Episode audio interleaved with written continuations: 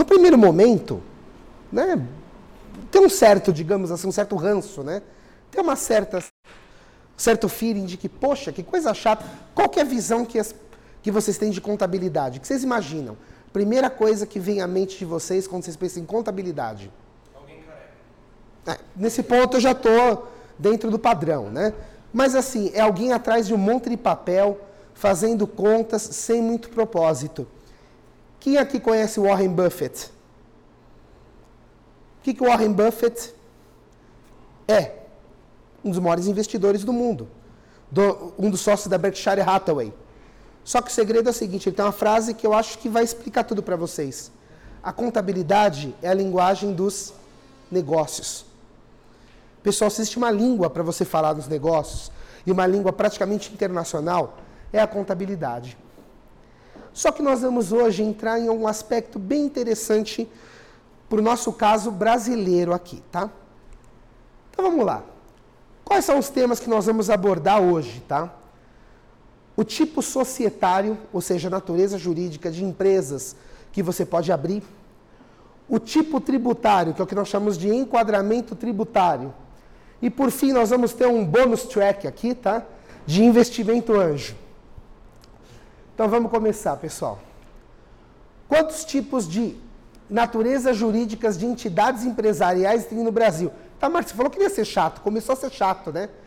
Quantos tipos de empresa vocês acham que você pode abrir?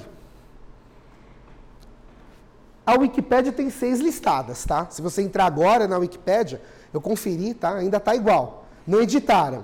Seis. Pessoal, na verdade não são seis. São 25 tipos diferentes de empresas que você pode abrir. E aí eu vou brincar um pouquinho com vocês de Mythbusters, tá? Quem conhece o programa aí do Caçador de Mitos? Então vamos caçar uns mitos aqui. O pessoal fala, ah, um tipo de empresa, eu quero abrir uma ME. ME não é tipo de empresa. ME, microempresa e EPP, empresa de pequeno porte, não são naturezas jurídicas de empresa. Que natureza é tipo de empresa? Já vou explicar para vocês e sim o designador do porte da empresa, do tamanho dela, sendo uma condição para você aderir ao Simples Nacional, que é um tipo de enquadramento tributário. O meio microempreendedor individual também não é uma natureza jurídica. Ele é um empresário individual. E sim também um tipo de enquadramento tributário. Vamos falar dos principais tipos de natureza jurídicas. Falei para vocês que existem 25, tá? Só que é o seguinte, 99 alguma coisa por cento das empresas estão divididas nessas quatro tipos aqui, tá? Primeiro de todos, empresário individual. O que é empresário individual? Pessoal, à luz da lei no Brasil, o empresário individual nada mais é do que uma pessoa física que tem um CNPJ. Basicamente é isso. Vocês veem que até o nome da empresa geralmente é o nome do, do proprietário ou da proprietária, né? Qual que é a questão dessa empresa aqui? Qual que é o ponto digamos assim, interessante dela. Ela é muito fácil de ser aberta. Se bem que é o seguinte, né, nesse quesito aqui no Brasil nós passamos vergonha. Né? Na Nova Zelândia demora cerca de duas horas para você abrir empresa. Até uma dessa aqui não é tão simples aqui. Mas é a mais simplificada de todas. O, micro, o MEI, o microempresário individual, ele nada mais é do que o empresário individual. Qual que é o problema disso aqui? Você não tem a separação dos bens pessoa física para os bens pessoa jurídica. Vai falar, peraí, Itamar, eu não quero dar golpe, eu não quero fazer nada errado. Então não tem perigo isso? Claro que tem, porque empreender é correr riscos, é assumir riscos. E você também tem que saber proteger o teu patrimônio pessoa física e escolher o quanto dele você vai expor a esse risco. Tanto que você pegar o nosso Código Civil, você fala, pô, Itamar, você fala que nem advogado, mas você é contador. A verdade é a seguinte, há muita interface entre essas profissões quando se tange ao mundo, quando tange ao mundo empresarial, e vocês vão ver. Então, empresário individual é um bom tipo de empresa? Não necessariamente é ruim, mas ele é muito arriscado. Vamos para o segundo. Empresa individual de responsabilidade limitada. Eireli. Alguém já ouviu falar de Eireli aqui? Uns falam Eireli, outros falam Eireli, tá? Não existe um consenso. Como é que funciona esse tipo de empresa? Esse tipo de empresa é relativamente novo no Brasil. Mas ele é interessante por quê? Único sócio ou sócia, mas só que você designa o quanto do teu patrimônio você vai aportar naquela atividade, o quanto você vai expor. Por que, que isso aqui surgiu? Para evitar uma prática que era muito contumaz. A pessoa queria ter uns. Queria ter uma empresa, mas não queria ter um sócio. Mas para não se expor ao risco que ela fazia, tinha que arrumar alguém para ter o bendito 1% da empresa, 0,1% da empresa. E olha, uma coisa que eu digo para vocês, não estou falando só de números, de estatística, estou falando da minha experiência de alguns anos. É, um dos motivos que mais gera o término de empresas, e muitas vezes empresas promissoras, são questões societárias mal resolvidas. Muitos vão falar dificuldade de crédito. Não, foi dificuldade de mercado. Acreditem em mim. Uma parte societária mal desenhada ou mal definida é uma garantia muito grande para o fracasso.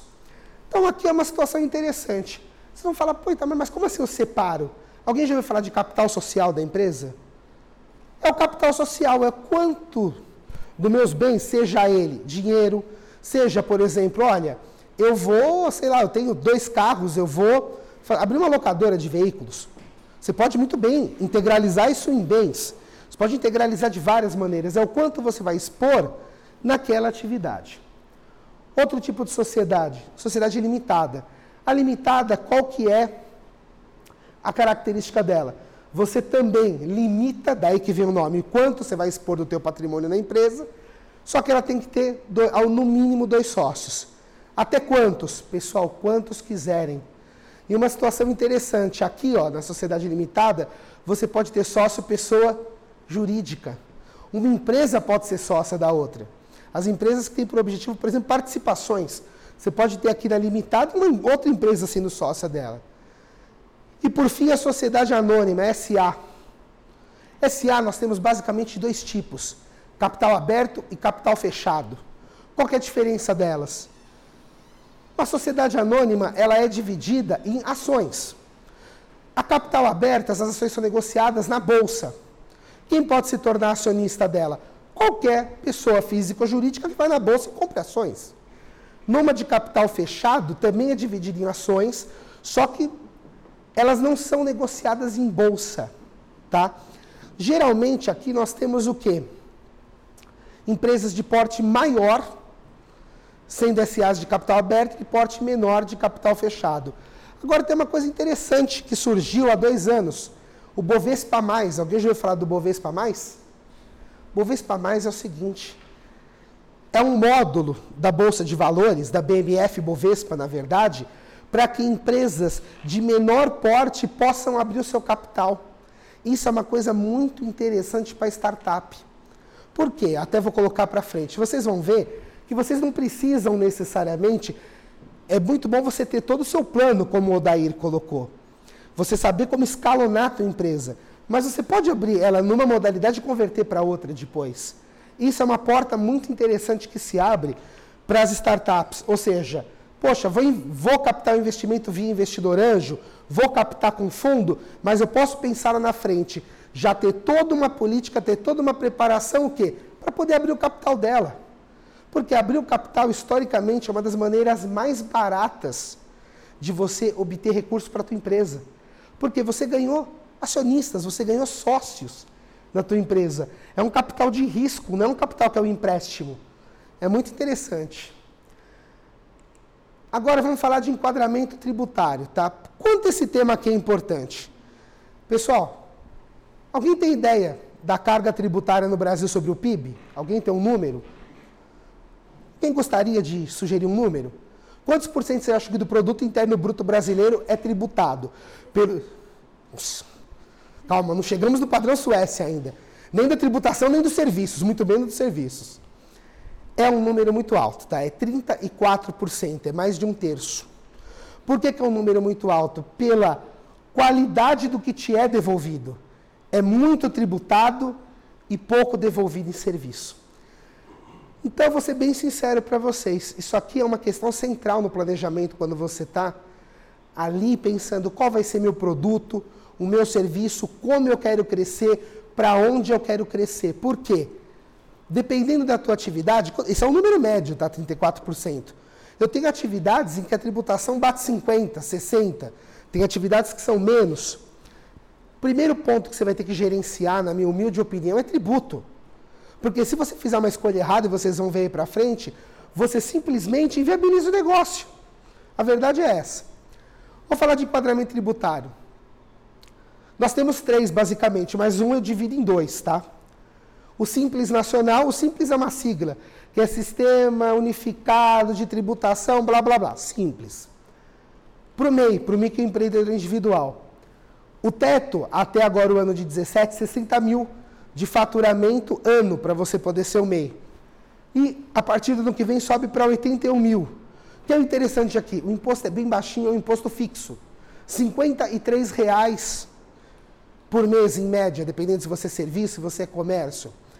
Aí você vai me perguntar, pô, Itamar, então isso aqui é maravilhoso, né? Tem suas limitações. Você só pode ter um único colaborador.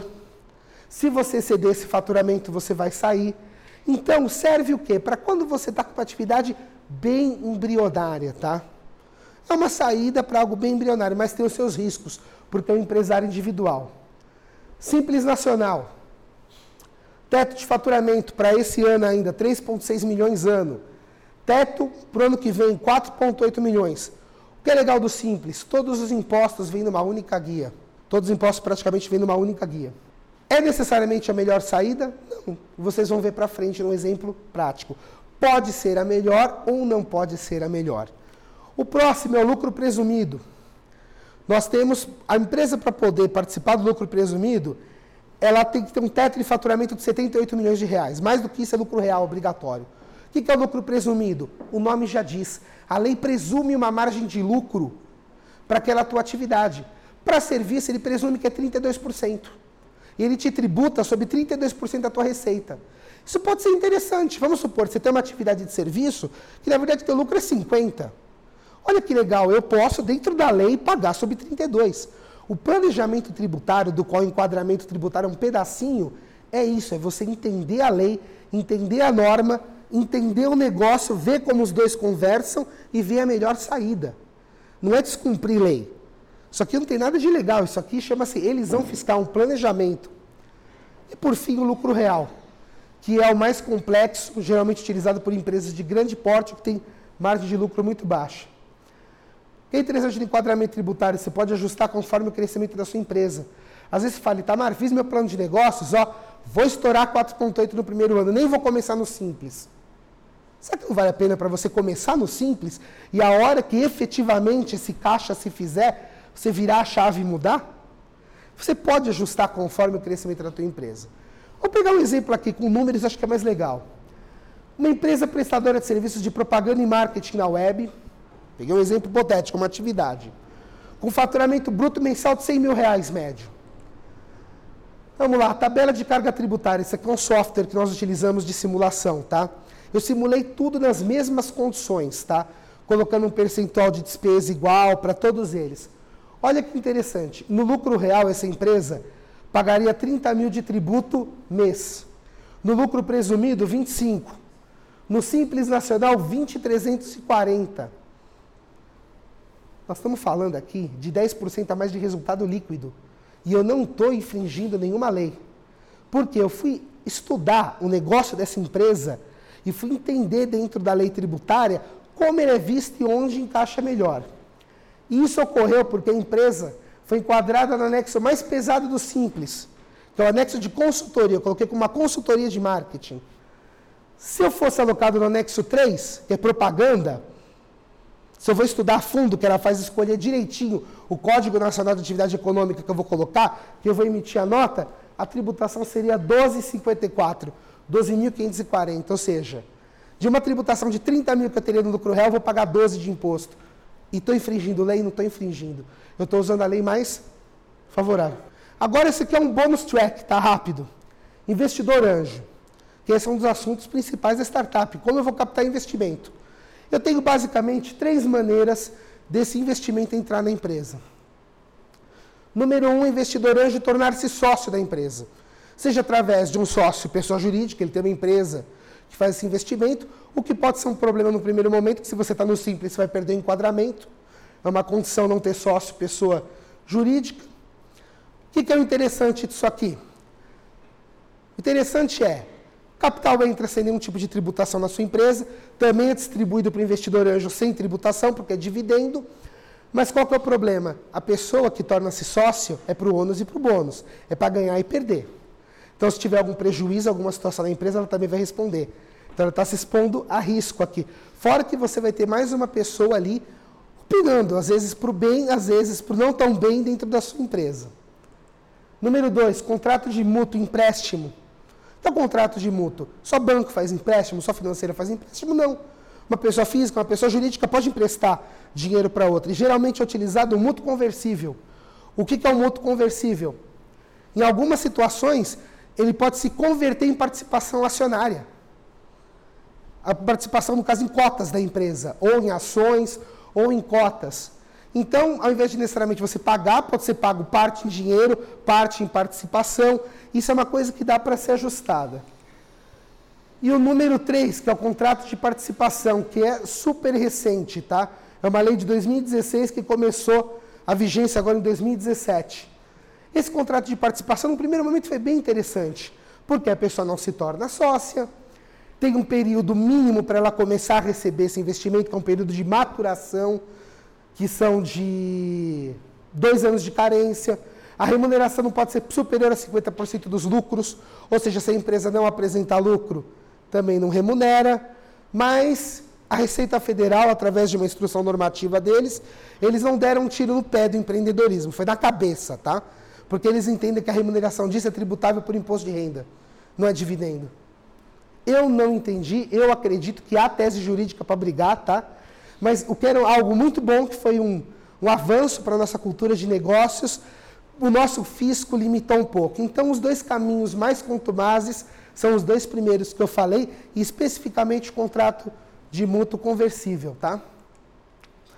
Aqui estão nossos contatos, tá? Estou é, à disposição para qualquer questão. Peço desculpas novamente por não estar tá com a, com a voz tão proficiente. Está aqui o meu número direto, tá? Tem WhatsApp, fique à vontade, meu e-mail. E muito obrigado, uma ótima noite a todos.